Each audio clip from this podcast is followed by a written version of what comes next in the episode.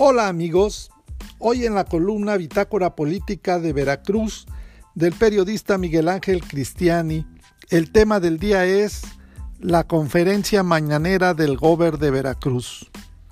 Pero antes saludamos a nuestros oyentes en el terruño veracruzano y más allá de las fronteras.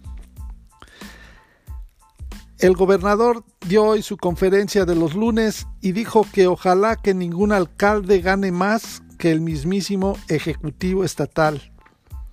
No dejen que les incrusten funcionarios municipales. Hagamos de la función pública una acción de servicio. Dos temas de gran actualidad y trascendencia fueron los que abordó la mañana de este lunes el gobernador del estado, Cuitlagua García Jiménez, en la conferencia de prensa desde el Salón Benito Juárez en Palacio de Gobierno. Primero se refirió a los alcaldes electos y a los que todavía siguen en proceso de aclaración de recursos de inconformidad para que una vez que tengan todas sus constancias de mayoría, no permitan que los grupos delincuenciales se acerquen a sus gobiernos municipales para tratar de incrustar a funcionarios en puestos claves. Hago un exhorto a los presidentes municipales electos para que impidan que los grupos delictivos se les acerquen y vayan a dar la policía, la tesorería y obras públicas a los jefes de plaza. No permitan que se infiltren aseguró el gobernador, que van a ser ahora una administración en una circunstancia diferente. Hoy sí se combate a todos los cárteles de la delincuencia organizada. Desde la federación y el gobierno del estado se acabaron los pactos y vamos tras ellos, afirmó. Cuitlagua García los exhortó a recurrir a las instancias pertinentes en caso de sentirse amenazados y denunciar, pues el delito de extorsión ya se encuentra bien tipificado en el Código Penal del Estado. Los invito a que lo revisen para que puedan fundamentar sus señalamientos. Asimismo, confió en que una vez recibida su constancia de mayoría o terminado algún proceso legal, se comporten a la altura de las circunstancias de lo que hoy demanda la sociedad, con honestidad y austeridad. Hagamos de la función pública una acción de servicio. Ojalá que ningún alcalde gane más que el gobernador, les dijo. El otro tema interesante que abordó el gobernador fue el de los supersueldos que luego algunos alcaldes aplican el dicho de que el que parte y recomparte se queda con la mejor parte y, sus, y se asignan unos sueldazos que no los gana ni el mismo gobernador. Ojalá que ningún alcalde gane más que el ejecutivo del estado. El gobernador del estado tiene un ingreso menor a los 60 mil pesos, ejemplificó. Y es que en efecto, una vez instalados en sus respectivos palacios municipales, hay alcaldes que desde la primera sesión de Cabildo, uno de los primeros acuerdos es el de aumentarse los sueldos en forma insultante para sus propios gobernados. Ojalá y los presidentes municipales entrantes escuchen el consejo del gobernador, porque con aquello de la famosa autonomía municipal, pues cada quien se despacha como quiere con la cuchara grande. Por eso dice Pancho López, el filósofo ateniense veracruzano, que ojalá hubiera por ahí también alguno que no tenga necesidad de cobrar su sueldo y decidiera no cobrarlo para destinarlo a la administración de sus municipios. Para más información de Veracruz, te invitamos a contactarnos en nuestras redes sociales en internet en www.bitácorapolítica.com.mx.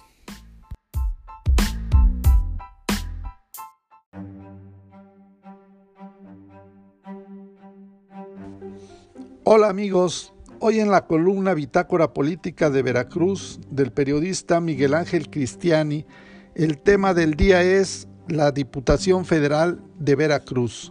Pero antes saludamos a nuestros oyentes en el terruño veracruzano y más allá de las fronteras.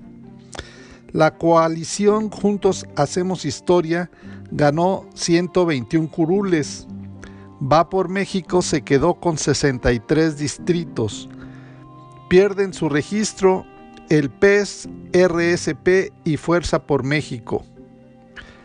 Concluido el cómputo de los 300 distritos electorales para el caso de la elección federal de diputados de mayoría relativa, se inició ya la aplicación de la fórmula para determinar la cantidad de legisladores de representación proporcional, mejor conocidos como las plurinominales, para cada partido. Comienza ahora la distribución de 200 plurinominales tras finalizar el cómputo de votos. En la sesión del Consejo General del INE, desde el sábado pasado, se confirmó que la coalición Juntos Hacemos Historia ganó en 121 distritos electorales. El INE detalló que el PRD, PT, redes sociales progresistas, Fuerza por México y Encuentro Solidario no lograron ganar en un solo distrito.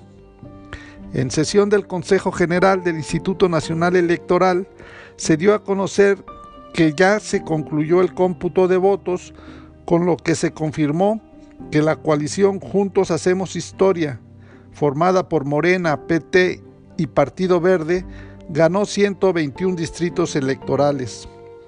La coalición Va por México se quedó con 63 distritos en tanto que en lo individual el PAN tuvo 33, el PRI 11, el Verde 1, Movimiento Ciudadano 7 y Morena 64 diputaciones. Se hizo también el recuento de votos del 62.2% de los sufragios totales. Por su parte, los consejos estatales de Veracruz, Jalisco, Nuevo León, Ciudad de México y Estado de México llevan a cabo la aplicación de la fórmula para determinar la distribución de las plurinominales. El presidente del Consejo General del INE, Lorenzo Córdoba, informó que el reparto de los 200 legisladores de representación proporcional entre siete partidos se hará más tardar el 23 de agosto, una vez que se resuelvan las impugnaciones. Al concluir el cómputo de elecciones de diputados pluris, Morena logra 16.7 millones de votos. El Instituto Nacional Electoral concluyó el cómputo de la votación para diputados federales plurinominales con 16.759.000 votos, el 34.3% para Morena 8.969.000 votos para el PAN y 8.715.000 para el PRI. Los resultados de la elección de diputados de representación proporcional confirman la pérdida del registro de, del PES, RSP y Fuerza por México, al no haber alcanzado al menos 3% de la votación nacional. Los resultados de la elección de diputados por mayoría relativa y relación son los siguientes. Morena 64, PAN 18, PT 16, PRI 3 y Partido Verde con 1. En total son 102 legisladores. Así las cosas, habrá que esperar hasta el 23 de agosto o antes, si se resuelven todas las impugnaciones a las elecciones presentadas, para conocer la lista definitiva de las diputaciones federales que, como es sabido, tendrán en sus manos las decisiones del futuro político que se habrá de seguir en nuestro país en los próximos años. Para más información del estado de Veracruz, contáctanos en nuestras redes sociales en internet en www.bitácorapolítica.com .mx.